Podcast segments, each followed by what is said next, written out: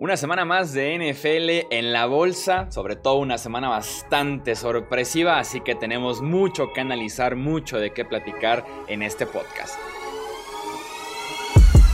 Hablemos de fútbol. Hablemos de fútbol. Noticias, análisis, opinión y debate de la NFL con el estilo de Hablemos de fútbol.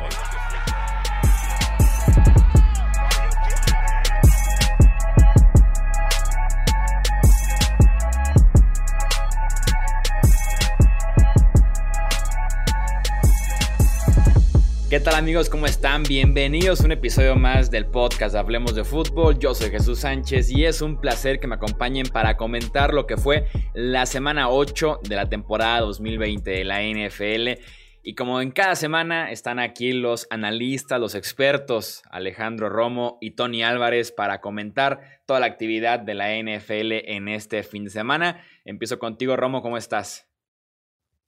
¿Qué tal, Chuy? Muy bien, gracias y muchas gracias también por la presentación. Una semana más se nos va de la NFL y una vez más todos nuestros picks se confundieron. Todo, fue una semana caótica en la NFL, pero con mucha emoción. Tony, ¿cómo estás? Un saludo. Sin duda alguna.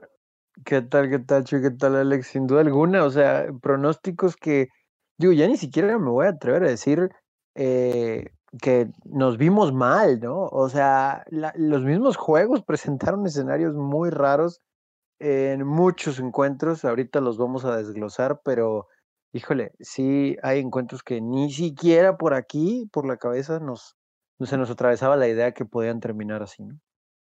Sí, así es. Bastantes sorpresitas, ya estaremos comentando cada una de ellas. Vamos arrancando con el partido entre Ravens y Steelers, que era el partido más importante de la semana, el enfrentamiento más atractivo. Y que al final de cuentas el triunfo es para Steelers 28 a 24, mantienen el invicto y aparte toma ventaja de dos partidos en el norte de la conferencia americana. Baltimore movió muy bien el ovoide, los errores de Lamar Jackson, los robos de balón de la defensiva de los Steelers marcaron sin duda alguna este partido su rumbo y al final de cuentas el resultado. Sí, fíjate, Lamar Jackson en, sus, las últimas dos temporadas ha tenido 14 entregas de balón en total. Y nada más en los últimos dos juegos contra Steelers ha tenido 7 de estas 14.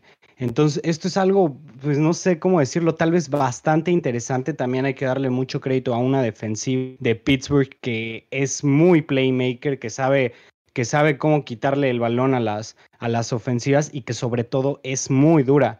Creo yo que para nada es eh, sorprendente este resultado de eh, yo sí esperaba que los Steelers ganaran el partido y probablemente por un poco más porque yo, yo anticipaba que la, la defensiva de Steelers iba a tener mucho mayor éxito contra el ataque terrestre de los Ravens, pero pues la realidad no fue así. Los, los Ravens corrieron más de 200 yardas, más de 250 yardas corrieron en el partido entre J.K. Dobbins, Gus Edwards y Lamar Jackson.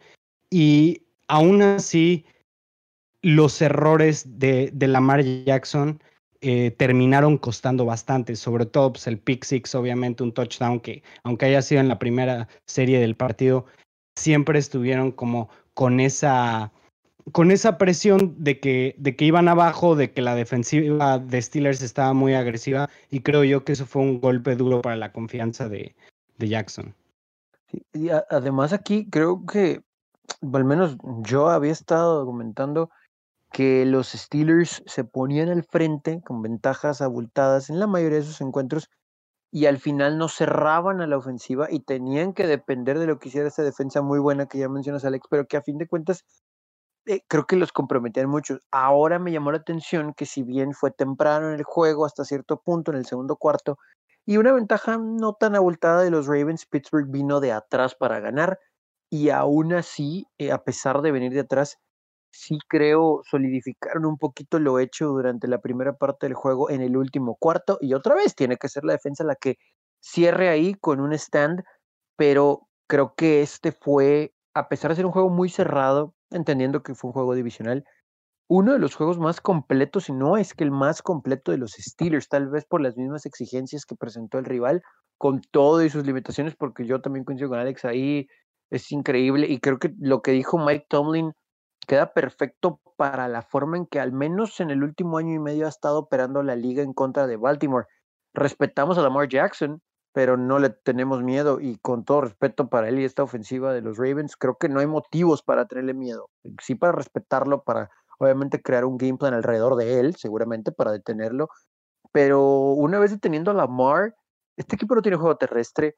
Eh, inclusive admite el coach Harbaugh que Hollywood Brown y compañía deben estar un poquito molestos por los touches eh, y targets que han tenido por fuera en el ataque aéreo. Entonces, Pittsburgh, o sea, no se le ha exigido mucho a Ben Roethlisberger si vemos sus números, pero cuando ha tenido que hacer jugadas las ha hecho, ¿no? Y ha encontrado los receptores y tampoco el juego terrestre, al menos en las últimas semanas, tal vez no ha sido tan espectacular, pero sí No sé si me estoy contradiciendo al decir que tal vez no tan productivo, pero sí efectivo, pero así ha ganado Pittsburgh y con esa defensa sólida, híjole, este equipo puede llegar invicto a Thanksgiving cuando vuelva a enfrentarse a Baltimore. A mí sí me queda de ver Pittsburgh un poco, eh, sobre todo en el costado ofensivo contra buenas defensivas, no les hemos visto creo yo cuatro cuartos buenos y en contra de los Ravens dependen al 100% de lo que hace su defensiva y de lo que se equivoca Lamar Jackson. Realmente este partido en el, en el, transcurso del segundo cuarto, entrando al tercer cuarto, era 100% de Baltimore. Este partido tenía ventaja de 10 puntos y además los Ravens arrancan con el balón a la ofensiva en la segunda parte, pero en el primer pase Lamar Jackson lanza una intercepción muy fea, buena jugada, muy atlético Alex Highsmith haciendo esa intercepción, pero la ofensiva de los Steelers llevaba cero puntos en tres cuartos y los primeros puntos vienen después de haber iniciado una serie ofensiva en la zona roja prácticamente. Entonces, en ese sentido, el juego por tierra sigue siendo inconsistente. Big Ben intentó ir largo, no tiene el brazo ya. Incluso a Big Ben al final del partido le preguntaron si todo estaba bien con su codo el mismo del que estaba regresando de una cirugía importante, le preguntaron si todo estaba bien porque el balón estaba flotando de forma extraña, eh, muy impreciso, la espiral no estaba para nada de forma ideal, entonces eh, en ese sentido a mí me decepciona un poco Pittsburgh, era un poco lo que esperaba también, decía que le iba a pasar mal a la ofensiva y así fue, pero su defensiva se encargó del resto y, llegamos a un punto en el que empieza, creo yo, a ser preocupante eh, el ataque aéreo de los Ravens y un poco la actuación de Lamar Jackson también, por aire, muy predecible, eh, en la penúltima serie ofensiva en la que tienen que anotar rápido, tienen que dar la vuelta al marcador, 10 acarreos, 0 pases. Así de confiados estaban en el juego aéreo los Ravens. Y ahora sí, ya que tienen que lanzar el ovoide sí o sí en la última serie con algunos segundos solamente, es que empiezan a lanzar el, más por aire y al final de cuentas pues no es suficiente. Entonces en ese aspecto tampoco es como que me convenza gran cosa eh, Baltimore, pero los Steelers merecen su crédito, no es sencillo meterse a, a Baltimore y sacar este triunfo, aunque se comieron muchas yardas, muchas buenas oportunidades vuelven a hacer lo suficiente para mantenerse invictos. Y ahorita es con eso más que suficiente, ¿no? Ganar en septiembre, octubre, noviembre y ya para diciembre enfocarte un poco más en las formas, enfocarte un poco más en el nivel mostrado. Pero si los Steelers invictos, más no ha sido espectacular, más no ha sido convincente cada domingo. Y por algo estamos aquí en la semana 8, todavía diciendo si los Steelers las creemos o no les creemos, ¿no? Creo yo que también tiene mucho que ver eso. Sí, definitivamente estoy contigo. Realmente es un equipo que está 7-0, eh, que no han estado, eh, que, no, han estado del lado de la derrota y aún así no convence a nadie. O sea, estás hablando de que contra los Ravens, que sí es una defensiva muy buena y lo que quieras, pero pasar cinco drives seguidos sin anotar ni siquiera tres puntos es preocupante porque la manera en la que empezaron el, el partido fue fumble, punt, punt, punt, punt. Entonces, si estuvieran los Steelers contra una ofensiva que, que les pone más puntos, o que, que les saca una mayor ventaja, yo no creo que se que, podrían competir eh, jugando de esta manera. Por ejemplo, contra los Chiefs, que los Chiefs no perdonan absolutamente nada, no creo que habría competencia. Ahí su defensiva tendría que ponerse mucho más eh, las pilas. Y en cuanto a los Ravens, también entiendo un poco eh, que no funcione el juego aéreo porque realmente no tienen las armas. Y, se habla poco esto, pero los Ravens son uno de los equipos con el peor cuerpo, con uno de los peores cuerpos de receptores que hay en la liga. Si se ponen a pensar, nada más Hollywood Brown es un receptor, digamos, desequilibrante. Y Lamar Jackson esta temporada ni siquiera lo está volteando a ver. En el partido tuvo dos targets.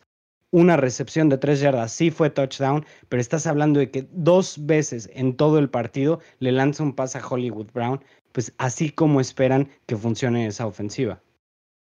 Sí, vamos a ver a Des Bryant ¿eh? pronto. Tal vez más por mandar un mensaje que por lo que pueda ofrecer. Vamos a ver en qué estado físico se encuentra pero ese tipo de detallitos harán que, que veamos sin duda alguna Des Bryant.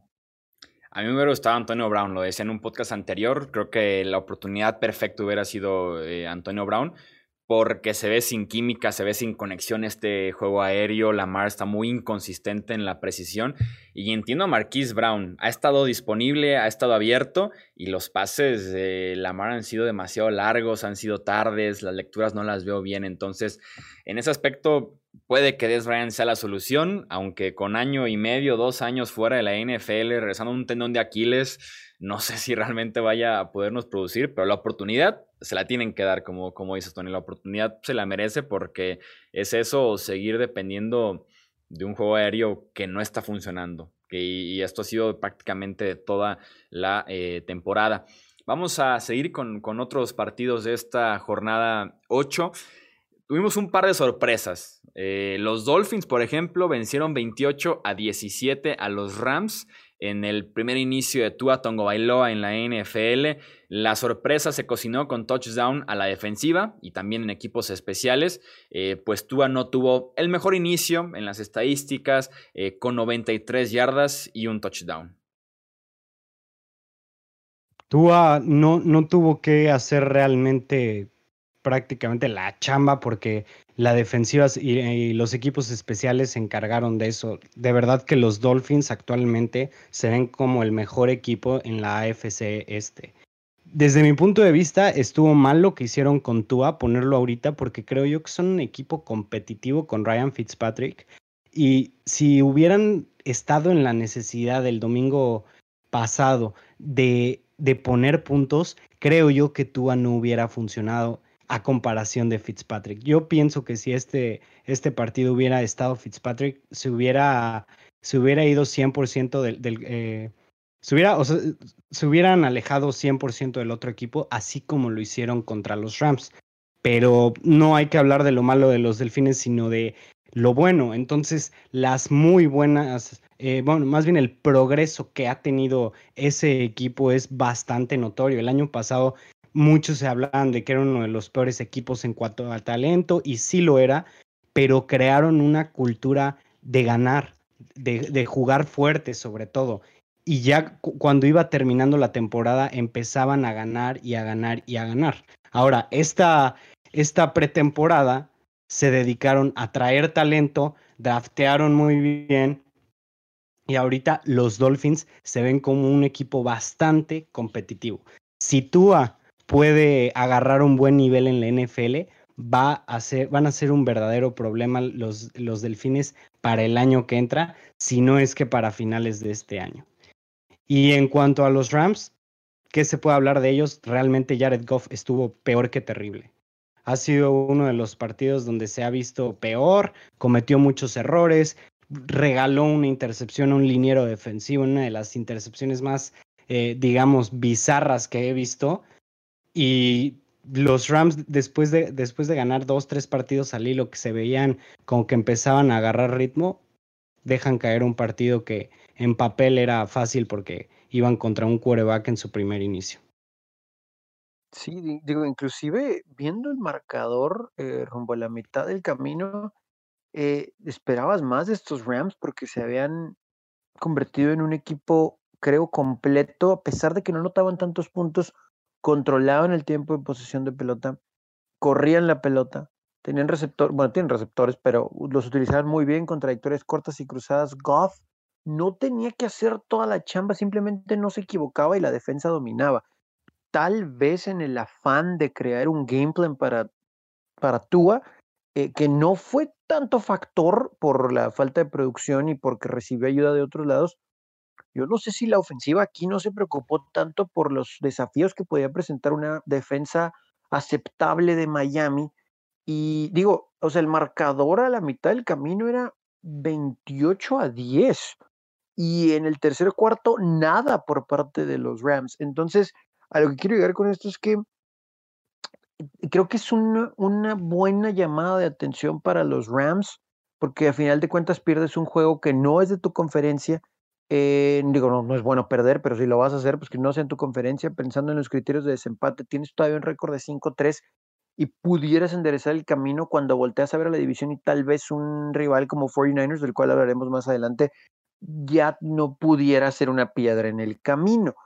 Pero la forma en que perdiste, y un poquito ligado a lo que mencionaban ahorita de Steelers, o sea, ya nos dimos cuenta que este equipo de Rams, si no controla la pelota y el marcador, va a ser muy difícil que vengan detrás para ganar juegos. Y rápido del otro lado con los Dolphins, me quedo con algo que dijo Alex y yo también lo pensé durante el día. Gana eh, Bills, ya hablaremos de ese juego más adelante, pero no convence. Y por el resto del calendario, independientemente de la división, pero si hay unos juegos todavía con rivales directos, tal vez por ese último lugar de playoff, si le pueden encontrar un game plan a Tua con el que se encuentre cómodo y que no arriesgue la pelota, que maneje un poquito el juego, que le ayuden en el juego terrestre, los Dolphins pueden ser un legítimo equipo de playoff. Eh, ahorita está arriba uno de 500, pero sí se pueden enfilar un poquito para competir por un último lugar de postemporada. Sí, en, ese, en este partido Tua, que hace su debut en la NFL, se lo simplificaron demasiado. Si, si ves el, las estadísticas, es una estadística muy pobre, pero realmente fue pobre lo que le estuvieron pidiendo. Pases muy cortos, eh, decisiones muy sencillas. Cuando recién eh, tiene en la en la segunda, tercera jugada ofensiva, un fumble de Aaron Donald que deja a los Rams ahí en la yarda 15 listos para anotar. La siguiente jugada automáticamente es un RPO, que es lo que le salía muy bien en Alabama. Le ayuda muchísimo en ese sentido. Eh, una mecánica tan rápida, se deshace el balón rapidísimo. Entonces, los Dolphins a, subirse a ese aspecto de Tua, mucho RPO, mucha decisión sencilla, uno o dos segundos y ya estaba afuera eh, el balón. Entonces, en ese sentido, le ayudaron mucho. Vamos viendo conforme avanzan las semanas, tal vez una versión un poco más real de lo que pudiera ser eh, el coreback. Del otro lado del balón, eh, lo decía en el podcast de las conclusiones, Brian Flores es el papá de Jared Goff, así de sencillo. En el Super Bowl 53. Y este domingo, sí, completamente. Lo de este domingo es impresionante. Después de que los Rams hacen touchdown en esa misma serie que les comento que arrancan en la yarda 15 de Miami, las siguientes posesiones de los Rams, despeje, intercepción, despeje, fumble, despeje, intercepción, fumble, gol de campo, despeje, despeje, cuarta oportunidad, touchdown, gol de campo fallado. Se jugó muy bien este partido. Eh, le esconde los blitzes a Jared Goff y eso lo confunde por completo al coreback.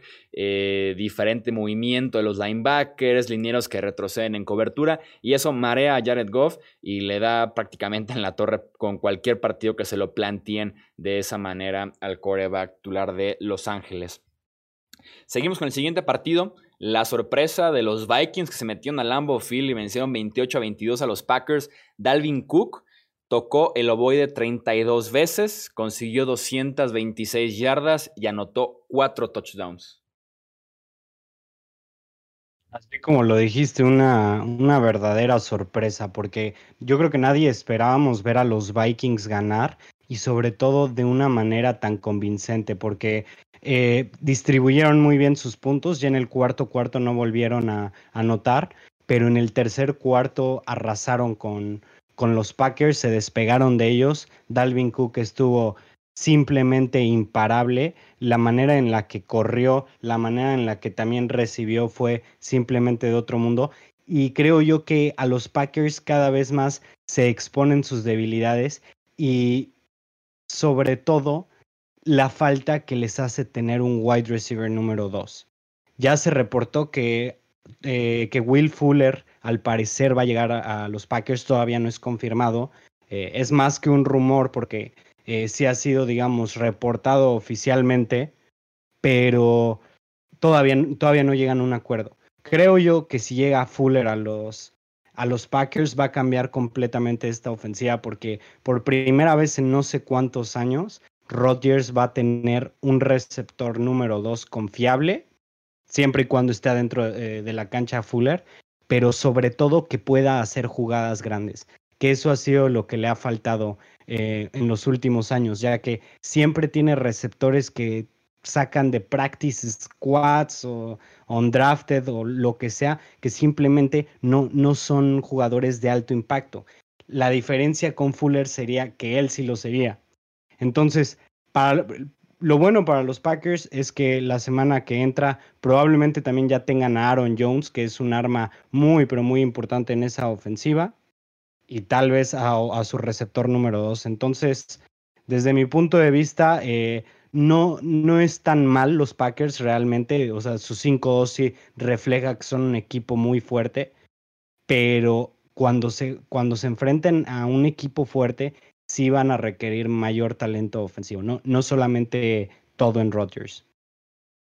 Sí, digo, el, juego aquí es, es, todo Dalvin Cook, pero me, me brinca mucho que eh, las derrotas de Green Bay han sido muy malas derrotas. O sea, te hicieron papilla en Tampa Bay, te exhibieron completamente por aire y por tierra y acá no pudiste tener para nada a Dalvin Cook. Obviamente son buenas noticias para Minnesota, pensando en tratar de ser competitivo el resto del camino, no les va a alcanzar para un lugar de playoff, al menos de que se enrachen de una manera impresionante. Pero aquí lo de Green Bay, creo la defensiva es lo que preocupa un poquito más porque, digo, si llega Fuller, obviamente voy a dar bastante. Y a veces le saca agua de las piedras, ¿no? Aaron Rodgers. Y obviamente el regreso de su corredor estelar sin duda va a ayudar. Pero aquí otra vez esta defensa, esta secundaria y la presión el mariscal de campo eh, rival, lo hemos platicado, inclusive antes de que iniciara la temporada tocamos este tema. Yo sí veía a este equipo como una unidad sólida, pero vuelvo a lo mismo. Eh, las derrotas de los Packers no han sido nada buenas y lo hemos platicado semana con semana. El primer juego de la temporada Minnesota les anotó muchos puntos. En este juego recién, de igual forma y de qué manera en el yardaje. Eh, contra Houston tal vez no refleja el marcador, muchos garbage points, pero también le hicieron muchas yardas a los Packers. Sí hay tweaks ahí que, por ejemplo, en un hipotético caso, pensando en que se vuelvan a medir a Tampa Bay o inclusive a Nueva Orleans, eh, Seattle, eh, no sé si Arizona tal vez, en un juego de playoff, si se ponen por detrás en el marcador, no por incapacidad de Aaron Rodgers, pero porque en algún momento se les va a acabar el tiempo y no sé si este equipo de Green Bay pueda regresar. Entonces, estas derrotas creo que sí levantan muchas cejas en Green Bay. Y yo prácticamente estoy seguro que lo digo cada domingo de lo mala que es la defensiva terrestre de los Packers, pero que es Aaron Rodgers quien lo salva de este tipo de actuaciones. Eh, anota tan rápido que le dejan de correr el balón a, Green Bay, pero cuando pueden realmente seguirlo haciendo, cuando no inicia tan fuerte Rodgers y esta ofensiva, ahí está expuesta la defensiva de Green Bay de Mike Pettin desde la temporada pasada. Eh, en este caso es, es muy sencillo el análisis no se quitan los bloqueos en el segundo nivel. Linebackers y safeties están enterrados siempre en los bloqueos, perdidos en el tráfico y lo mal que está jugando la línea defensiva. Sobre todo los hermanos Smith, Sadarius y Preston Smith, sé que no son hermanos, pero así es el apodo, eh, están jugando muy mal este año. Tuvieron un temporadón la, en 2019 y este año perdidos, sobre todo Sadarius, que era quien estaba eh, al nivel tal vez como hasta un defensivo del año la campaña pasada. Eh, están jugando muy mal y eso le cuesta muchísimo a Green Bay el quitarse bloqueos, el hacer la diferencia por tierra. Eh, el segundo nivel está perdido en ese aspecto, no tienen un linebacker confiable en toda la defensiva. Eh, y si le corres a Green Bay, vas a poder ganarle, sobre todo cuando ellos también intentaron correr, pero sin Aaron Jones puede ser complicado. Jugó bien Jamal Williams, pero Aaron Jones está hecho ahorita un corredor top 5 de la liga. Sin él, con una lesión en la pantorrilla, les costó un poquito llevarles ese paso a los Vikings que corrieron muy bien, apoyados por el hecho de que además estaba nevando o empezó a nevar al principio del partido, entonces sí es un partido mucho más terrestre en ese aspecto. Eh, Joe Burrow dio un partidazo y guió a los Bengals a dar la sorpresa contra los Titans por marcador de 31 a 20. Burrow lanzó dos pases de touchdown, mientras que Giovanni Bernard y Samaje Perrine sumaron otros dos por tierra. Una verdadera cátedra lo que hizo Joe Burrow, de verdad jugó un partido bastante bueno, realmente no tuvo, no tuvo errores, lo jugó muy sólido a pesar de no poner unos super números, eh, lo jugó justo como debía de ser. Y lo que más me llamó la atención a mí es que cuando vi que Joe Mixon estaba fuera, yo pensé que esto, esto se iba a poner muy feo para los Bengals, que, iba a ser muy difícil que ellos pudieran que ellos pudieran controlar el partido de alguna manera, que se pudieran establecer, porque bueno, Mixon es uno, un corredor que probablemente esté dentro de los 10 mejores, y si les cuesta trabajo correr cuando él está dentro, es muy, pero muy difícil que lo hagan cuando él no está. Entonces, una muy buena actuación de parte de los Bengals, eh, la defensiva también eh, hizo su parte, de hecho, eh, después de, los primeros tres puntos que anotaron los Bengals, vinieron rápido con una intercepción, que eso realmente, digamos, fue un parteaguas de, eh, del partido de lo que iba a ser la defensiva contra, contra Titans y, y Tannehill. De parte de, de, Tennessee, de parte del equipo de Mike Vrabel, me cuesta mucho entender por qué, cómo le hicieron para dar un partido, digamos, tan malo contra una defensa tan simple. Una defensa que realmente no tiene muchos playmakers, no tiene muchos jugadores sólidos. Una defensa que era la peor o la, o la segunda peor contra el acarreo, contra el líder en yardas. Simplemente no me hace sentido cómo, cómo los Titans no pudieron controlar el partido. Derrick Henry promedió más de 6 yardas por acarreo y aún así los Titans no pudieron, vamos, ni acercarse a los Bengals. Sí, aquí sí me, me deja un poquito preocupado el hecho de que, de que Titanes ahora no pudo venir de atrás en contra de un equipo en teoría inferior. Eh, le gusta mucho a Mike Brable controlar, a quién no, pero controlar la posición, correr la pelota. Ahora sí que simplificárselo más a su quarterback, a pesar de que tiene playmakers por aire el equipo de Tennessee. Pero los Titanes se vieron abajo 24 a 7. Eh, y sobre el último cuarto, obviamente no les alcanzó el tiempo. Yo creo que aquí ya es un poquito para preocupar. Entiendo que están 5-2, pero ahí viene Indianapolis. Y también el hecho de que este equipo creo que va a tener que ir más allá para lograr sus triunfos. O sea, no, no depender. Yo sé que tienes tal vez hoy al mejor corredor de la liga y por ende tal vez a la mejor línea ofensiva de la liga con, con, el ataque terrestre. Pero sí hay momentos, creo que en los que Ryan Tannehill va a tener que elevar un poquito más su juego. En general lo ha hecho bien, no me malinterpreten. Eh, tiene receptores interesantes, tiene tight interesantes que le producen.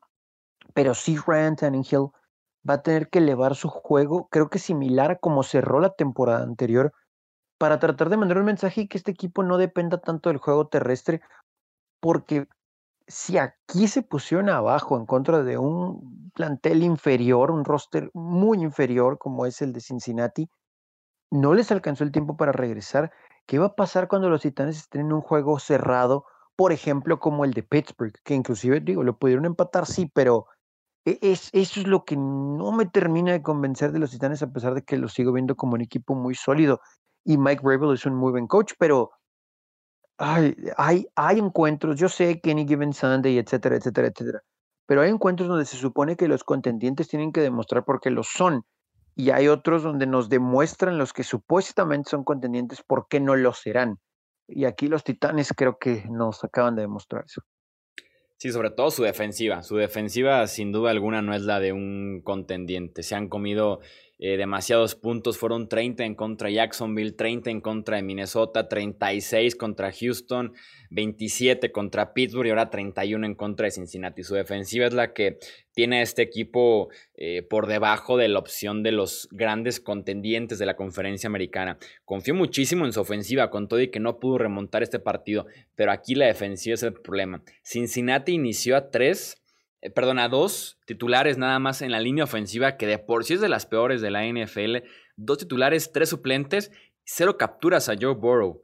Cero capturas a Joe Burrow, que también escapó de varias. Es excelente su presencia en la bolsa. Tiene sobre todo una jugada en la que escapa fácilmente unas 5 o 6 veces de una captura y termina consiguiendo yardas positivas con las piernas. Tiene por ahí una que se está escapando de la, de la captura y encuentra a T. Higgins pegado a la lateral en un balón 50-50, que también vaya qué receptor es T. Higgins.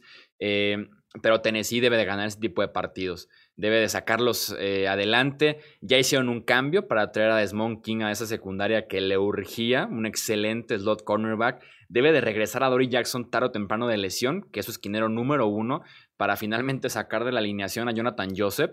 Entonces, poco a poco pudieran mejorar, pero este partido en ningún momento tuvieron chance porque su defensiva realmente nunca pudo eh, detener a, Cincinnati y un ataque que poco a poco también ha ido agarrando eh, ritmo, ha ido agarrando confianza Joe Burrow y ha sacado adelante ese tipo de partidos. Los Seahawks se quedaron con la victoria ante los Niners por marcador de 37 a 27. Russell Wilson, otra vez se ve como el Russell Wilson MVP, con cuatro touchdowns, dos de ellos para DK Metcalf, que además terminó con 161 yardas. Jimmy Garoppolo, lesionado del tobillo, fuera seis semanas. George Kittle, lesionado del pie, fuera ocho semanas. Terrible para los Niners, simplemente se, se acabó su temporada. Y muy triste porque realmente se querían ver como un equipo que no les iba a pasar el famoso Super Bowl hangover que, que, le pasa normalmente a todos los equipos que pierden el Super Bowl o al menos a la mayoría de ellos. Y o sea, a pesar de todos los esfuerzos que han tenido de parte de su de sus coaches y de sus jugadores en general, simplemente han perdido y perdido y perdido jugadores. De hecho, más de 80 millones de dólares de salary cap está actualmente en injury reserve entre George Kittle, eh, Raheem Mostert, Jimmy Garoppolo, eh, este Nick Bosa, Richard Sherman, la cantidad de jugadores que han perdido esta, esta temporada ha sido de verdad devastante. Y aún así, a pesar de eso, es un equipo que está a 4-4. O sea, esto te habla de lo bien coachado que está San Francisco, de, de lo bueno que es Kyle Shanahan, eh, mandando jugadas que probablemente sea el mejor en la NFL o al menos uno de los mejores en esto. Y pues realmente, como lo vuelvo a decir, es una pena. Yo creo que ya vimos los, las últimas jugadas de Jimmy Garoppolo en un uniforme de los Niners yo creo que ya es hora de que ellos se muevan, pero eso sí, van a, van a buscar, eh, van a buscar algo que realmente les, les traiga estabilidad y, dinamismo. A mí se me hace que un nombre a, ver para, para el off-season para los Niners es Kirk Cousins. Él y Shanahan se entendieron muy bien en su tiempo en, en Washington y yo creo que, que, pueden concretar algo por él. Y hablando de los Seahawks, eh, se vieron más sólidos eh, de parte del lado defensivo al principio. Eh, ya después dejaron un poco de dudas, especialmente porque dejaron 20 puntos en el cuarto cuarto y, y lo más curioso de todo es que lo hicieron cuando estaba Nick Mullens en los controles. Entonces, la secundaria de Seattle sigue, sigue causando muchas dudas. La ofensiva nada que, nada que pedirle. Russell Wilson, otro partido estilo MVP y los Seahawks necesitan hacer algo con esa defensiva y si lo hacen van a llegar muy lejos. Sí, en este tipo de juegos a veces es complicado pedirle algo a un equipo como Seattle, ¿no? O sea, algo a corregir, pero sí coincido con Alex en eso de la defensa, ¿no? Entiendo que en algún momento del encuentro iban ganando 30 a 7 y mucho garbage point y garbage yards, es verdad, de los 49ers, pero sus problemas para la defensiva, ¿no? O sea, más allá que juegues prevent, sí hay ratitos donde dices, no, no, este, este tipo de jugadas no las puedes aceptar. Y del lado de la ofensiva, pues cuando tienes un quarterback como Russell Wilson también es complicado pedir más cosas, pero es evidente, ¿no? Que este equipo, si de algo cogea la ofensiva, es del ataque terrestre. Eh, se acercaron ahí, estuvieron alrededor de las 100 yardas eh, por tierra como, como tándem, pero ahí DJ Dallas fue el que más yardas tuvo en 18 carreos 41 yardas apenas, sí un touchdown, pero apenas 41 yardas.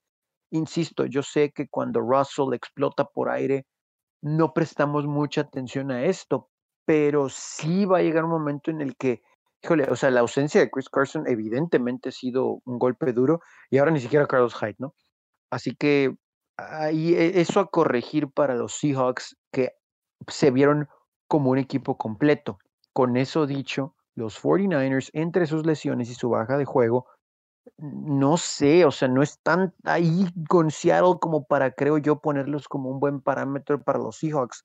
Creo que esta victoria para Seattle solamente es palomear, ¿ok? Le ganamos a otro rival divisional, los 49ers. Creo que Russell Wilson solamente ha perdido cuatro juegos en contra de San Francisco, pero un verdadero examen para Seattle pues hasta ahora nada más ha sido Arizona, pero vamos a ver conforme avanza la temporada quién más se topan. Si les queda en el calendario un par de juegos ahí complicados todavía. Sí, estoy completamente de acuerdo. Podemos sí notar una mejoría de la defensiva de los Seahawks, pero ¿qué tanto es mejoría cuando no te enfrentas a Raheem Monster? Tevin Coleman se lastimó, ya mencionaban a Kirill Garoppolo, Divo Samuel, entonces ¿Qué tanto podemos decir realmente mejoró contra un rival cuando venía hace seis días comerse la cantidad de puntos y yardas que se comió en contra de Arizona? Y así podemos señalar varios partidos más a lo largo de la temporada. Como dices, Tony, es decir, ok, mejoró, ganó el partido que tenía que ganar, aprovechar que es un rival divisional, aprovechar que, que cayó Los Ángeles también, por ejemplo, que estaba en Bywick, Arizona. Eh, y aprovechar también el buen momentum para seguir encarrilados hacia mejores actuaciones y ver si cae algo de ayuda defensiva ahora que llegó Carlos Dunlap, ya va a poder debutar en la semana 9, no tarde en regresar Jamal Adams a este, al roster, lesionado de la ingle desde la semana 3 o 4, entonces en ese aspecto aspiran a, aspiran a eso. En el partido fue clave una secuencia eh, de jugadas que, tienen los Seahawks, sobre todo ahí en, en el cierre del segundo cuarto, en el que hacen el 13-7. Después detienen a San Francisco, se van al medio tiempo, iniciando otra vez detienen a San Francisco. Eh, Seattle hace touchdown, se pone arriba 27. En el kickoff hay un fumble, lo recupera Seattle y anotan automáticamente otra vez 27-7. La siguiente serie, tres y fuera, y otra vez Seattle anota eh, tres puntos. Y el partido pasó de un cerrado 7-6, incluso Seattle perdiendo, a cuestión de un cuarto y lo ganando 30 a 7. Esa secuencia fue clave en el triunfo de los Seahawks. Eh, me duele decirlo, Tony, pero el ridículo del día lo hicieron otra vez los Chargers de Los Ángeles. Vencían 24-3 a los Broncos en el tercer cuarto. Y por ser los Chargers se las idearon para perder este partido 30 a 31, además en la última jugada del partido. Como me dolió, pero digo, aquí lo, lo curioso, muchachos, es que escucho de muchas personas, sobre todo cercanas al equipo, que el argumento es, bueno, pero es que Anthony Lynn tiene un quarterback joven y hay que seguir trabajando. No, no, no. Hay, dentro de las mismas limitaciones que presenta el tener un quarterback novato, con sus errores, que tenga que ir aprendiendo, aún así, y también con cierta selección de jugadas de Shane Steichen, que yo no estoy muy convencido con él siendo el coordinador ofensivo, aún así te pusiste 24, 21 puntos, perdón, arriba en el juego. O sea, otro juego en el cual estás en una posición para ganar y con una, en teoría, cómoda ventaja en la segunda mitad para tratar de manejar el juego, más no regalar yardas. Y eso fue lo que pasó. Y aquí me puedo aventar una hora con esto. Voy a ser muy, muy breve. Pero otra vez Gus Bradley, ¿no? Hay ciertas llamadas a la defensiva en la cual sí hay que cuestionar, en las cuales, perdón, hay que cuestionar a Gus Bradley y después eso lo llevamos a ejecución. Pero voy a aventar nada más un nombre.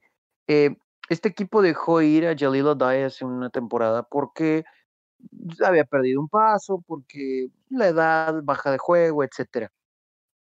Estaba disponible Y como hacía falta un jugador por lesiones en la secundaria, pues lo traes de regreso porque conoce el sistema, los jugadores, el coach, etcétera, etcétera, etcétera.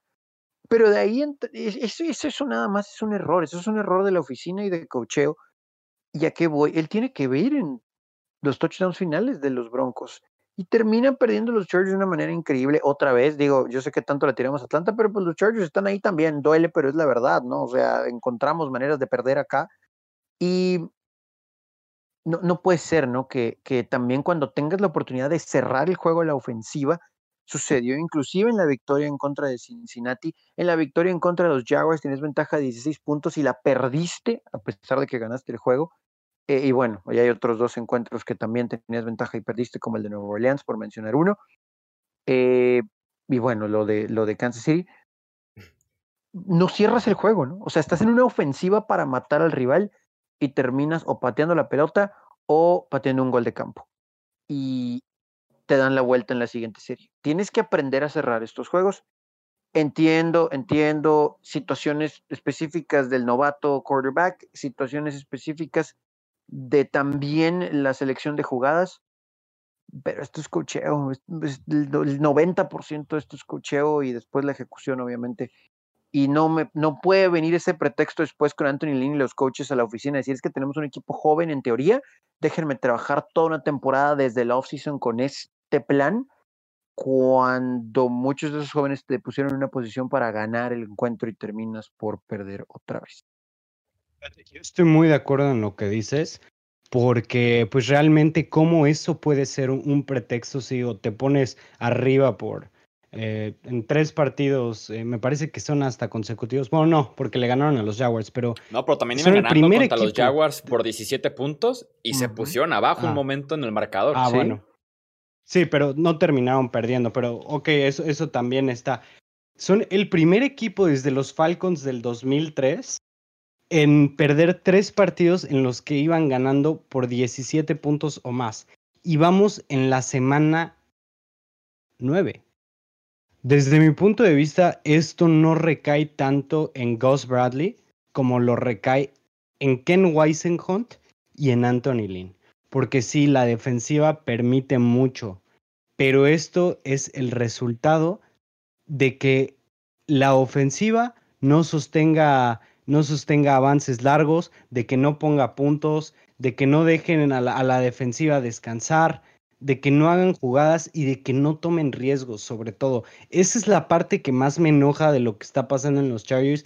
Y a pesar de que creo que, eh, que Anthony, Lynn, eh, digamos, es un buen coach en el aspecto en cómo maneja el equipo, ya empiezo a cuestionar su toma de decisiones eh, muchas veces, porque vamos, a este punto, ¿a qué le tiran los Chargers?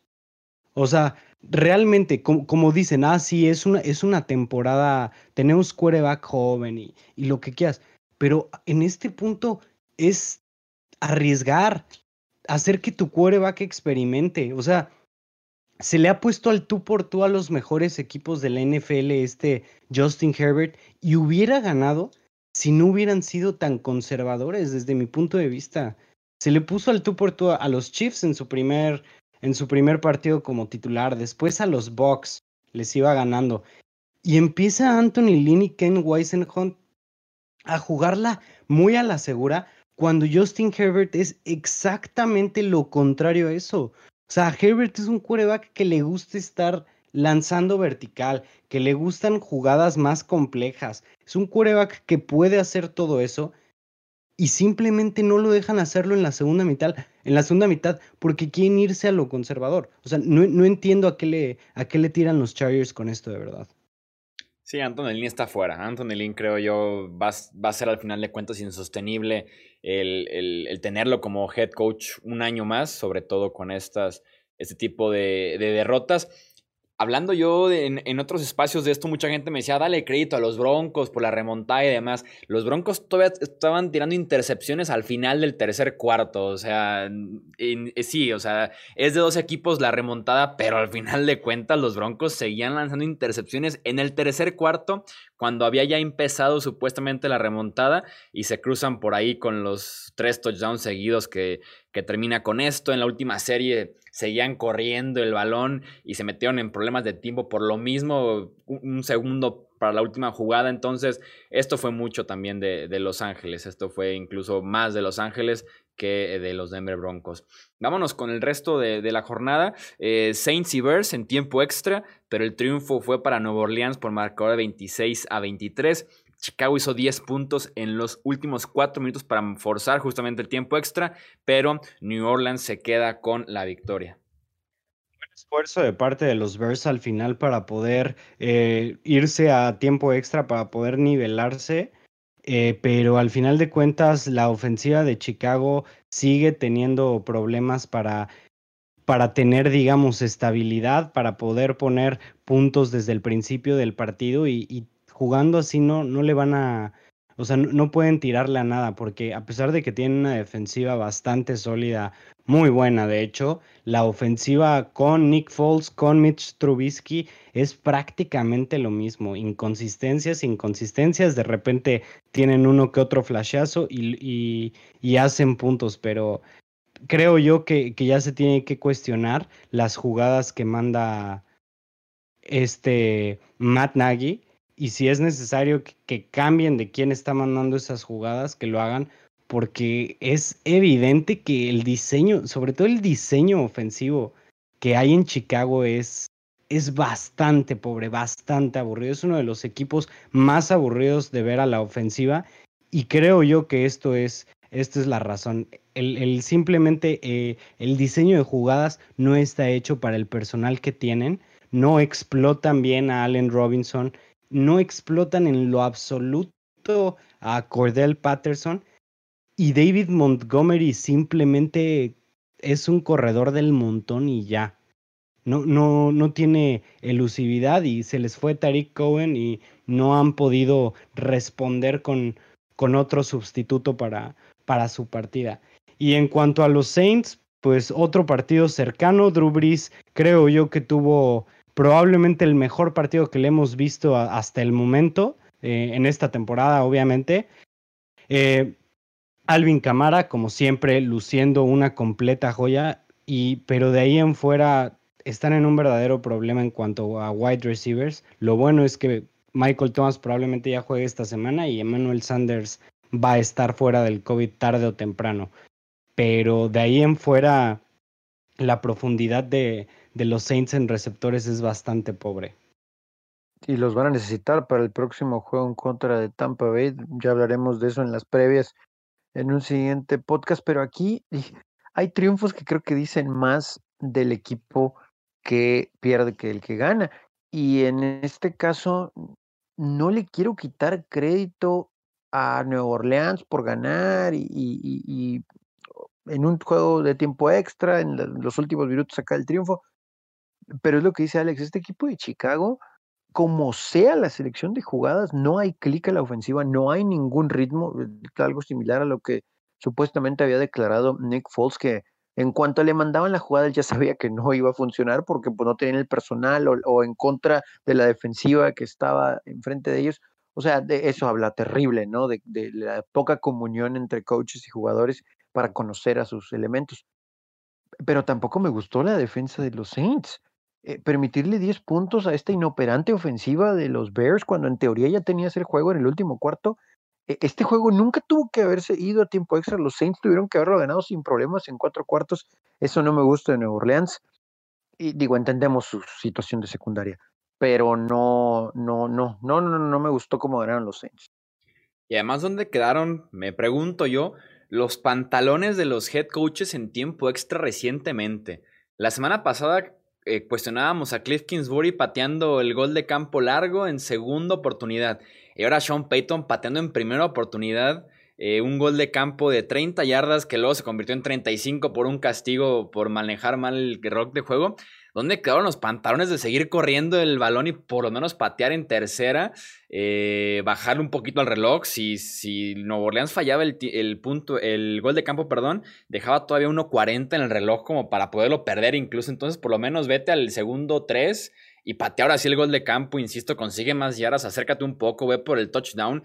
¿Dónde quedó ese buen manejo, creo yo, de los partidos en tiempo extra por parte de, los head coaches? Me han quedado de ver mucho tanto Cliff Kingsbury hace una semana como Sean Payton en este domingo. Los Bills vencieron 24-21 a los Patriots, la primera victoria de Buffalo contra New England desde 2016. Amenazaba con empatarlo al final New England pero un fumble de Cam Newton en la yarda 14 con 31 segundos por jugar mató esas esperanzas.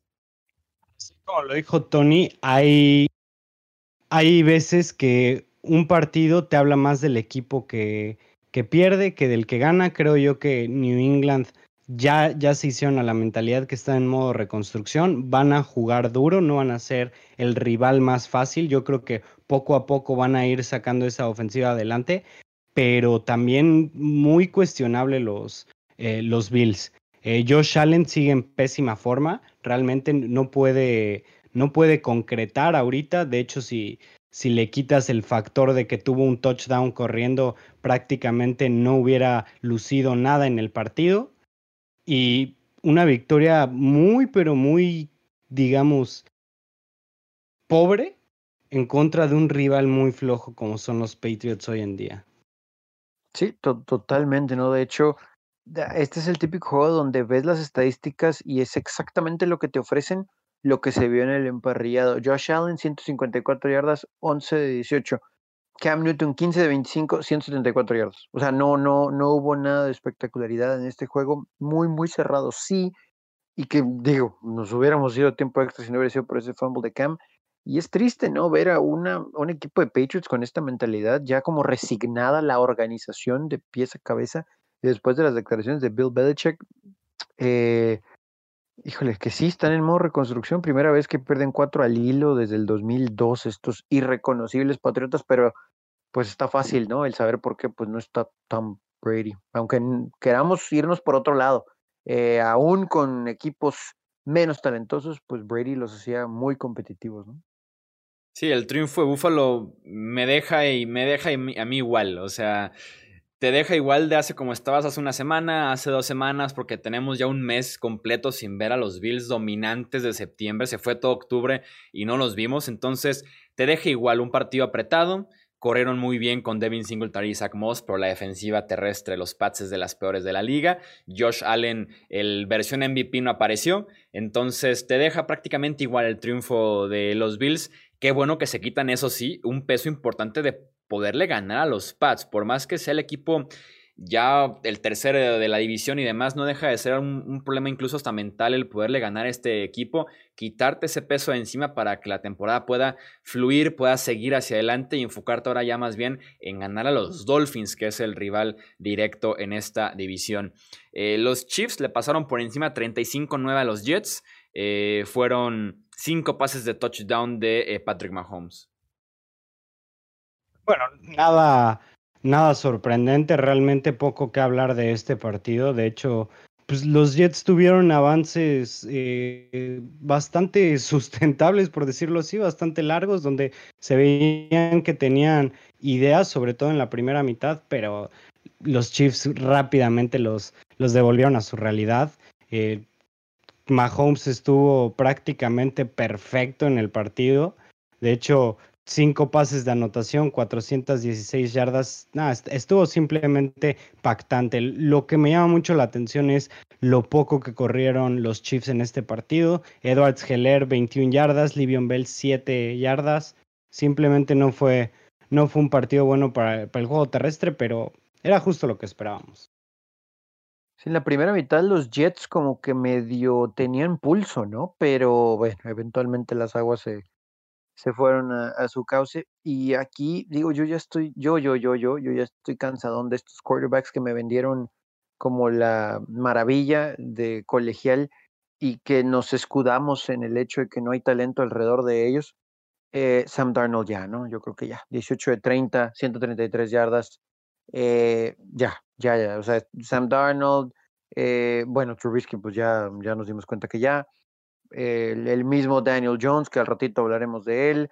Eh, también Minshew, yo creo que estos quarterbacks ya, ya, ya, Gracias por participar, pero no nos podemos seguir escudando en el que no hay talento alrededor de ellos porque ya nos dimos cuenta que un buen pase largo no, no significa que de verdad estos, estos sean como para pensar en que pueden elevar su nivel con otros jugadores alrededor de ellos.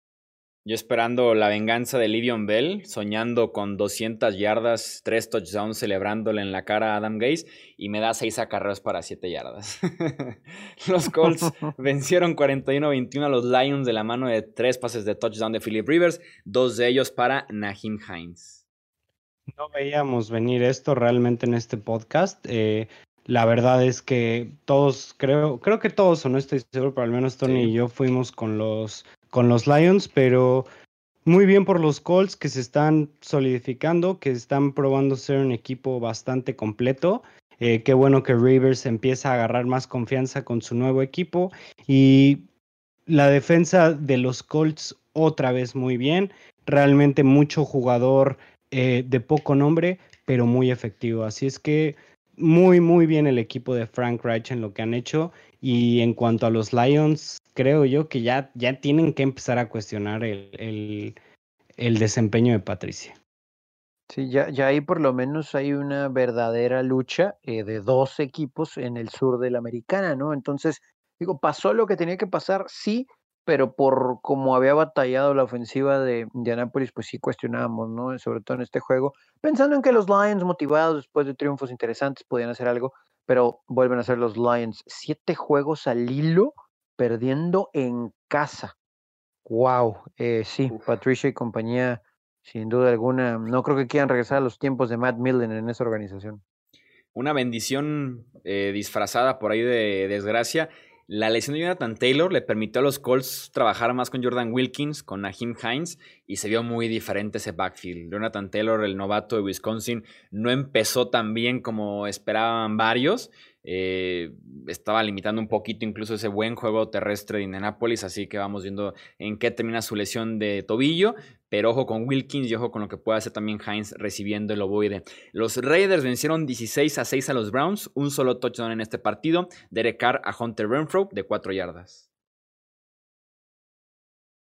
Bastante bien de parte de los Raiders, realmente se veía como un juego muy fuerte y realmente toda la primera mitad estuvo bastante cerrada, pero el equipo de John Gruden ajustó bien para la segunda mitad, sobre todo para el cuarto cuarto y se, se llevaron el partido de una manera, digamos, convincente, no tan, no tan dulce como les hubiera gustado, pero convincente eh, contra un equipo de los Browns que, no, no, sabría cómo escribírtelos, Chuy ni Tony. O sea, realmente no sé, no sé qué está pasando con los Browns.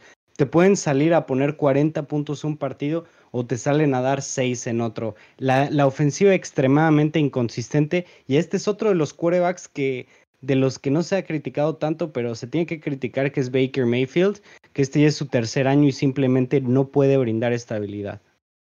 Sí, con todo respeto, o sea, le voy a dar todo el crédito del mundo a los Raiders, pero su defensa no es nada del otro mundo y que esta ofensiva que como bien decía Alex, había estado poniendo muchos puntos y muchas yardas sobre todo, eh, nomás le puedes fabricar dos goles de campo a los Raiders. Eh, gran game plan de los malosos, no me malinterpreten, me tengo que aquí comer del orgullo porque yo no pensé que esto iba a suceder, y todo el crédito otra vez a la defensa y al coaching staff de los Raiders.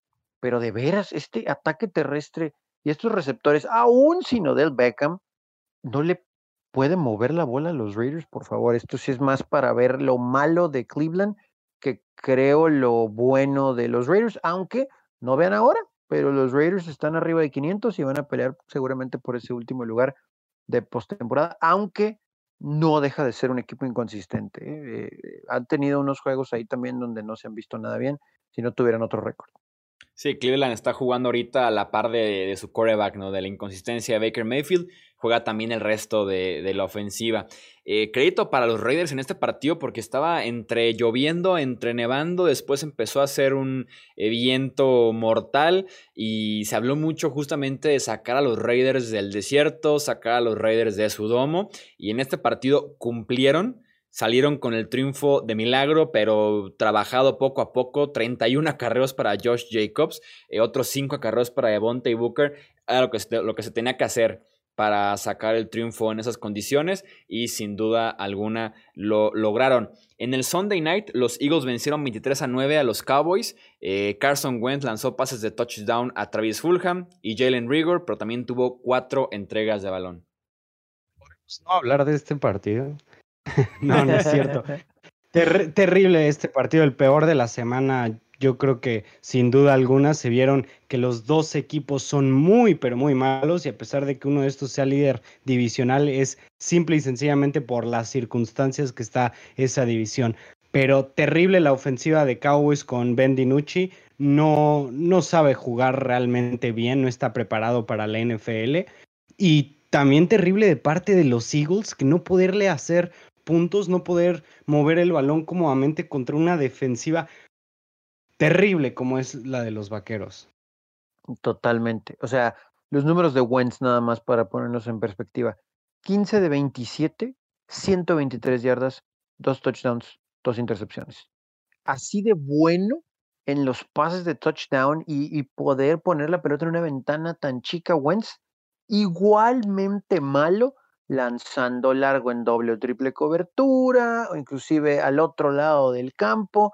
Yo no entiendo de verdad, o sea, cualquiera va a decir lo mismo, que no tiene mucho talento en los receptores, que tiene que hacer jugadas él, pero eso no quiere decir que vaya a forzar la pelota y por eso comprometer el juego. Es increíble, pero estos Eagles tuvieron que haber metido 40 si querían, pero no tienen la capacidad de hacerlo y gran parte es por la inconsistencia no sé si llamarlo desesperación por querer hacer jugadas, pero inconsistencia es la palabra correcta de Carson Wentz y compañía. Sí, a Carson Wentz le urge. Dime, dime, Romo. Nada más para, para, mencionar algo rápido de Wentz, y creo que tú también ya ibas para allá ahorita que, que te interrumpí, pero Carson Wentz desde que está en la liga es el quarterback que más ha entregado el balón. 20 fumbles desde el 2017 y me parece que 37 intercepciones en ese span. O sea, desde que Carson Wentz está en la liga, a pesar de haber perdido varios juegos por lesiones, ha sido el quarterback que más entrega el balón. Creo que contabilizando los fumbles que el balón lo soltó, más no lo perdió. Eh, también contando esos, creo que tiene más entregas de balón o también los fumbles que les comento que partidos jugados en la NFL. Eh, es, Sí, y justamente iba por ahí. Tienen que sentarse con él y hablar seriamente de una jugada muy simple que es deshacerse del ovoide, no querer forzarlo, el dejar que el juego fluya tranquilamente y vivir para la siguiente jugada, vivir para tener una oportunidad más del primero y diez, del touchdown, de hacer la jugada grande y no querer comerse el partido como lo intenta cada semana han tenido suerte los Eagles de escapar con triunfos en esta apretada este de la, de la Nacional, perdón, ganándole apretado a los Giants, apretado a los Cowboys y poco a poco se van enfilando, pero sí, tiene que aprender muchísimo en ese aspecto eh, Carson Wentz. Y ya para cerrar, los Buccaneers vencieron 25 a 23 a los Giants. En Nueva York estuvo gran parte del partido al frente hasta que Tom Brady encontró a Gronkowski y a Mike Evans para los touchdowns y los Giants fallaron la conversión de dos puntos en los últimos segundos. La polémica que se está armando en Twitter, tuve que cerrar mejor mis menciones. Eh, ¿Fue interferencia? ¿Sí o no? Muy controversial. Lo que sí creo, o sea, desde mi punto de vista, yo no hubiera marcado interferencia, pero lo que sí es que si avientas ese pañuelo, te tienes que quedar con ese pañuelo. Porque si hubo contacto, definitivamente, eh, sea, digamos, involuntario o sea porque el pase se quedó corto y por eso se estrelló por lo que quieras, hubo contacto. Yo en lo particular no lo hubiera marcado, pero a la hora de lanzar un pañuelo, creo yo que no puedes recogerlo. O sea, en, en esta ocasión, no, no siempre. Sí, yo, yo creo que sí hay interferencia por el simple hecho de que hay un contacto antes de que llegue la pelota y cuando le toca al brazo a Anton Winfield Jr. es cuando voltea a verla. O sea, no, no voltea, ¿no? En el momento, pero, pero tengo que hacer un paréntesis aquí que va ligada a lo que mencionaba de los quarterbacks mediocres en la liga. Daniel Jones tuvo que haber lanzado esa pelota como 30 segundos antes. Tenía en el flat solo al corredor. En cuanto saca el snap, voltea y ahí tiene que soltar la pelota. Se tarda un segundo, dos segundos y es cuando llega Winfield. Eh, si tienen la oportunidad, vean la repetición. Se tarda Daniel Jones. Eso era, una conversión de dos puntos fácil, fácil, sin ningún problema. El diseño de la jugada, el pre-snap, todo estaba muy bien hecho y la ejecución fue terrible de Daniel Jones y por esos detallitos durante todo el juego, ¿eh? porque voló algunos receptores, eso le costó a los gigantes y tampoco me gustó cómo ganó Tampa Bay, pero palomita, ¿no? O sea, le ganamos a los gigantes y el juego que sigue es el importante. Sí, raro con Jason Garrett, un diseño tan bueno ahí en la conversión de dos puntos. Y como dices, va tarde, y agregaría que va muy mal colocado ese pase al hombro de adentro para que Dion Lewis tenga que regresar por él en lugar de orientarlo hacia la lateral y alejarlo del defensivo. Eh, para mí no es interferencia, entiendo que hay contacto, es casi simultáneo, es porque se tiene que tener Dion Lewis en seco para esperar el, balón, eh, Winfield viene cerrando, está muy cerrada la jugada, está brava, eh, está claro que hay interpretaciones para ambos lados. yo no lo hubiera marcado. Se me hizo bien que no marcan la interferencia. Dejen jugar a los jugadores. Siempre lo pido y este fue el caso, muy cerrado. Tal vez con público no lo levantas. Creo yo que con público no te animas a levantar ese, ese pañuelo jugando en MedLife Stadium. Pero bueno, ahí está entonces el triunfo de Tampa Bay con todo y su respectiva polémica. Cuando está involucrado Tom Brady, esto ya mucha más polémica en las redes sociales. Eso es todo entonces por este podcast de repaso de la semana número 8. Tony, Romo, un fuerte abrazo y muchas gracias. Muchas gracias, Chuy. Muchas gracias, Tony. Como siempre, como cada semana, un placer compartir micrófono con ustedes. Igualmente, Alex Chuy, un placer como siempre. Y ya quiero que grabemos el podcast del previo de la siguiente semana, porque hay unos platillazos, pero buenísimos, buenísimos en la siguiente semana. ¿eh? Así que nos Saints Box está yo pero pensé que antes poco, ajá. Yo pensé que te referías al Jets Monday Night. Pats. de Monday Night. al Monday Night Football. Todos menos eso. Juraba que te referías a ese, pero bueno. Deberían de aprovechar que no hay, que no hay público para flexear los partidos, o sea, de, digamos, o sea, para ser mucho más dinámico con, con la manera en la que flexean los partidos ahorita. Sí, debería ser más sencillo el hacerlo sin público, como dices, pero bueno, nos tenemos que fumar varios eh, prime time medios feos, pero ya estaremos hablando de lo que es la semana 9 en el siguiente episodio. Para que no se lo pierdan, suscríbanse a este podcast en la plataforma que ustedes prefieran y recuerden también compartirlo con otros amantes de la NFL. Yo soy Jesús Sánchez y eso es todo por este episodio. Gracias por escuchar el podcast de Hablemos de Fútbol. Para más, no olvides seguirnos en redes sociales y visitar hablemosdefutbol.com.